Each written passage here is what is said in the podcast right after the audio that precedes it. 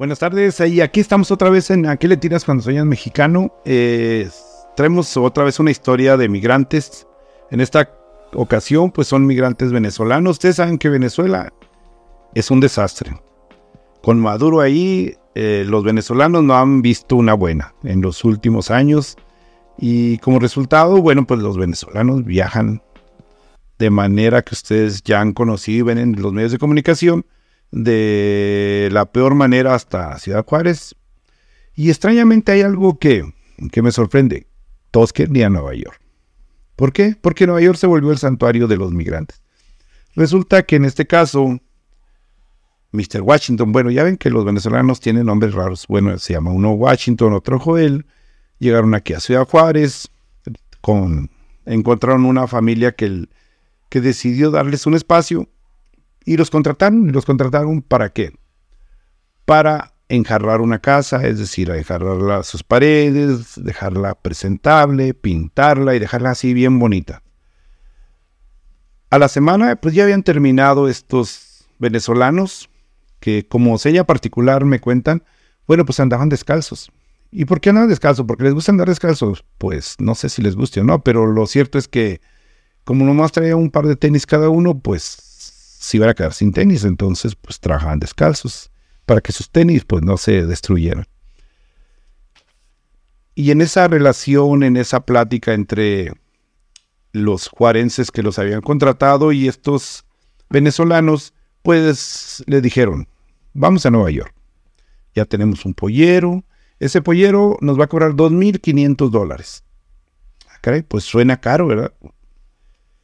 Sí, dicen los venezolanos, pero a cambio nos van a dar un pasaporte, una visa. Es más, nos van a hacer casi pasar como si fuéramos gringos, nacidos en Nueva York. Los paisanos juarenses, pues dudaron, dijeron, pero bueno, pues si eso le están ofertando y ellos lo creen, se ven muy convencidos, se veían muy convencidos, está bien. Finalmente, pues todos sabemos que los centroamericanos, venezolanos, colombianos, guatemaltecos o de donde vengan, todos quieren ir para Estados Unidos y a cosechar dólares. Una semana después dijeron los venezolanos, ya nos vamos, porque supuestamente ya les tenían sus papeles, iban a cruzar por, por el paso, el coyote que, que les había conseguido los papeles les dijo una historia un tanto inverosímil, pero fue en esos términos. Los papeles los conseguí con un agente de migración, con gente de migración a Estados Unidos. Eh, son papeles buenos, son legítimos, son originales. Por 2.500 dólares dices, pues están regalados, ¿no? Pero pues los venezolanos sonaban como que estaban muy convencidos. No si, si era ingenuidad. Y los um, paisanos de aquí de Juárez, los juarenses que les daban hospedaje y trabajo, dijeron, bueno, pues finalmente es su decisión, ellos quieren ir a Estados Unidos y así les cueste 2.500 dólares o más. Un día dijeron, nos vamos. Una semana después tuvieron noticias de los venezolanos, de Mr. Washington y Mr. Joel.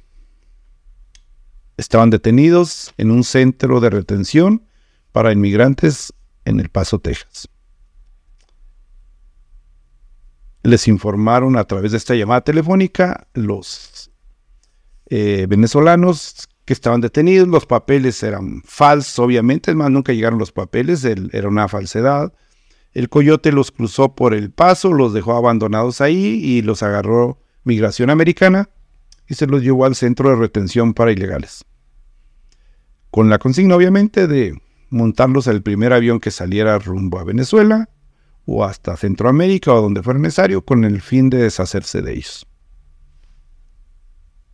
Ahora, los amigos y paisanos forenses, lo único que tienen de esos venezolanos que soñaron con llegar a Nueva York, porque era su meta, querían, ellos decían que iban a llegar a Nueva York, el santuario de los migrantes, en calidad de prácticamente americanos, solo conservan algunas cuantas pertenencias de los venezolanos que dijeron, vamos a venir posteriormente o vendrán otros compañeros atrás que se van a llevar las cosas que dejamos.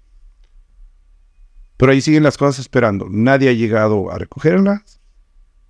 y los migrantes venezolanos seguramente ahora están en Colombia. Su sueño llegó hasta El Paso, Texas. Nunca llegó ese sueño hasta Nueva York. ¿A qué le tiras cuando sueñas, migrante? Esto es historia de migrantes defraudados, como hay tantos y seguirá habiendo. Está bien.